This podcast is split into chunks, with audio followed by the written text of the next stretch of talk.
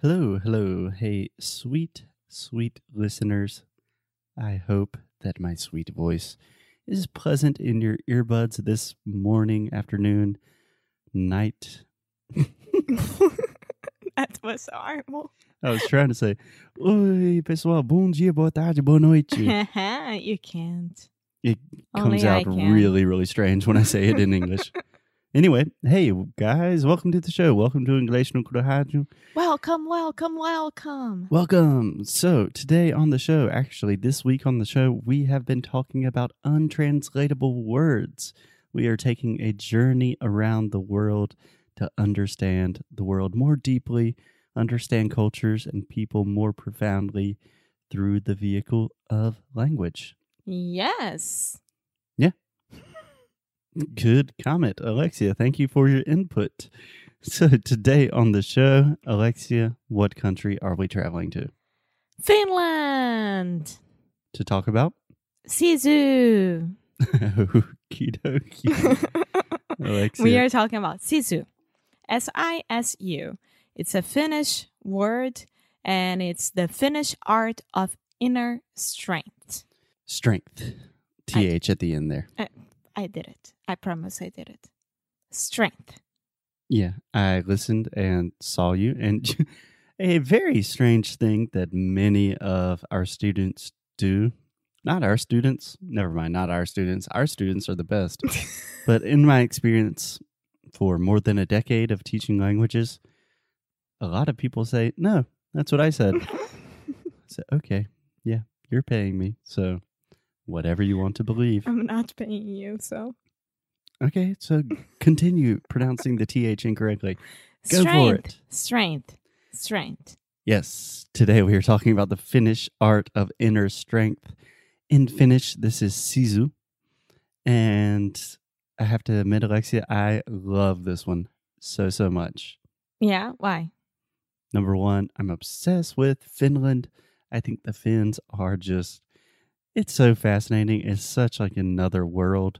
Number one, very similar to Norway in the fact that Finland is way the hell up north, almost like in Russia. It's crazy. I know a girl who just moved there, Brazilian girl, with her husband, who is Finnish, and she always share like some stories or things. She always shares. yeah, on Instagram, and there was a day that it was like beautiful sunny day and she was like the first of the year and then the other days was already snowing and it was horrible and she was like back to normal Yeah, I think that's one of the things that I'm so interested about Finland is I have never in my life met a Finnish person. i did i you did have?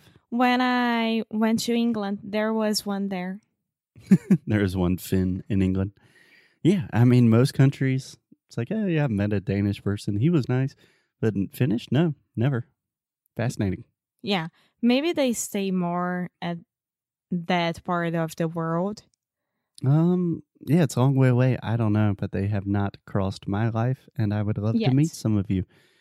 So, another reason I love Finland, just really quick, the Finnish educational system is ballin', Is what?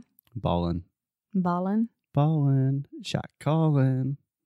That means it's awesome. Okay. Yeah, the Finns are the smartest people in the world by most indications.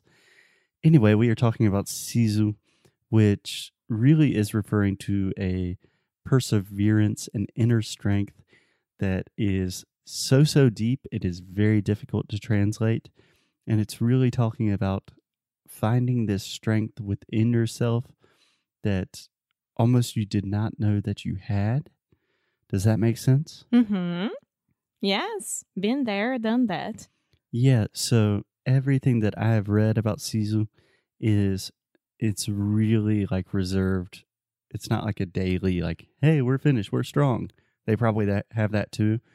But this is like when times are tough, when shit hits the fan, the Finns are ready. They can find this inner strength that is their Sisu, that is their superpower. Yeah, I don't know. You keep telling me that I am this kind of person that I know how to deal with crises and very hard moments and I know how to deal with this kind of things. but I never got ready for that, you know? And you were telling me that Finnish people, they do get ready for that. They prepare. Yeah, I do think they prepare. So recently I was reading a book about Finland because I love Finland and I want to move We there. I'm just kidding. No, Too you don't want to move there. But Finland's already very, very cold most of the time, apparently. And Finnish people, from what I read, this is totally just me talking, but they are obsessed with like cold therapy. Like they believe that the body should be exposed to extreme cold temperatures. Many times on their lunch breaks, they just jump in cold lakes and then go back to work. And another example from this girl that I know that it's there. She was pregnant and she was taking like a, um, a pregnancy course. I don't know how to deliver a baby and things like that. Okay. Yeah, like a preparation pregnancy. I- Yeah. I, don't know. and then one day she was at a cafe or restaurant, I don't know, and she posted a picture of like two babies inside of the baby carts.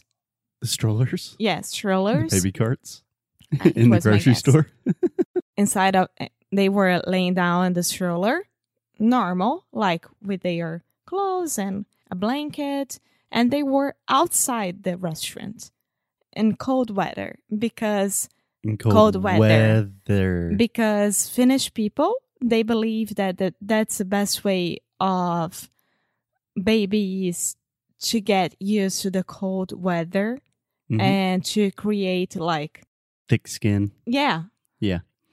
and that was crazy Yeah, but I think there is a lot of truth to this. Like I have read recently about a lot of like ultra endurance athletes and professional athletes, even like basketball players, are using cold therapy as one of their number one strength training exercises.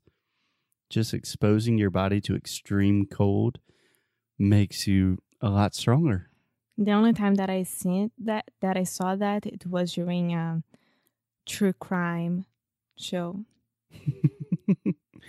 Alexia could essen- essentially say that phrase for in response to pretty much anything. Oh, okay, oh, I saw that so in a true crime show one time. can I can I read a description of Sisu? Por favore. Okay, so respondents rarely mention Sisu in relation to small daily nuisances. Nuisances. nuisances. What's nuisances? A nuisance is just like a something that's slightly annoying, like eh, something that bothers you is annoying. Just an annoying thing. Okay. Rather, it seemed to be reserved for major disruptions, and the most commonly used words refer to significant, significant hardships or and stress. Okay, good job reading. Do you want me to read just to clarify a couple of things? Uh huh. Okay, when people are talking about sisu, it's almost never in relation to small daily nuisances. Rather, it seems to be reserved for major disruptions and most commonly used referred to significant hardships or stress. So when we are talking about sisu, that is when things get real. You know what I'm saying? Yeah. So it's like to take action during a crisis. Yeah, it could be, but it's also the idea of the inner strength. Like, I think it's fascinating because it's almost like you really don't know who you are until things get really bad. And that's when you really see people's true personalities, their true character, their true strength. And Finnish people seem to be all about that. That's interesting. You only know a person when you see her inner strength. Yeah. It's easy to be a good, nice person when things are good, right? It's a lot more difficult to be decent and generous and kind when situations really tough. Yeah. Yeah. So, as we are using these untranslatable words to kind of open the doors to new countries and cultures, do you have any revelations, thoughts, opinions about how Sisu, what it teaches you about Finland, Finnish culture. Does it make you interested about learning more? Let's try not to offend anyone this time. I wasn't. I didn't offend anyone. Stop saying that. Can I love give you- Japan. Alexia and English no Crew as a company, we love Japan, just to make that very, very clear. For me, I think this the art of Sisu, the Finnish art of inner strength. It's just so fascinating because I really think I lack that.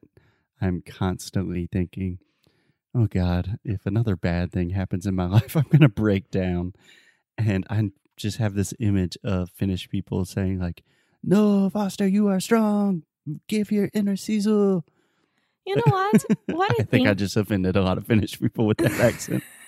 what I really think about it is that, yeah, bad things will happen. Of course, it will. That's life. Bad things will continue happening, but did you break because of that? No, you didn't. Not yet. Uh, stop it. Stop it. so, Alexa, on on this week on the show, we have talked about Denmark, Japan, Brazil, Portugal, the Portuguese speaking world, and Finland, and one more place, Norway. If you could choose one of those countries to visit, which one would it be? Without thinking about the words? Yeah. Norway, Japan. I would be in between Norway and Denmark. I thought you would say Denmark because you are congenia. what about you? That's super tough because we strategically chose these words, like five countries that I really, really want to visit. You chose these words. I was trying to say we, but yeah, I chose these words because I'm obsessed with all these countries. I've been obsessed with Finland forever. Norway, so beautiful. Japan, ugh, yeah, I can't choose. no, you had to choose one. It's not that it's you're not gonna visit the others, but the first one. Really want to go to Norway. Okay, so we have a winner. Don't, nah, it's not a winner. You made me choose. Winner, winner, chicken. Winner, winner, chicken dinner. Yeah. okay, guys, that is a very strange way to end this week of untranslatable words with the phrase winner, winner, chicken dinner. Any last words, Alexia, or do you want to end with that? I'm fine. Okay. We will talk to you guys next week. Until then, winner, winner, chicken dinner. Hygge, fritzen, leisen. Okay, okay. Get your inner sisu, your wabi sabi. Saudade. Saudades de vocês. Até já já. Bye. Tchau, tchau.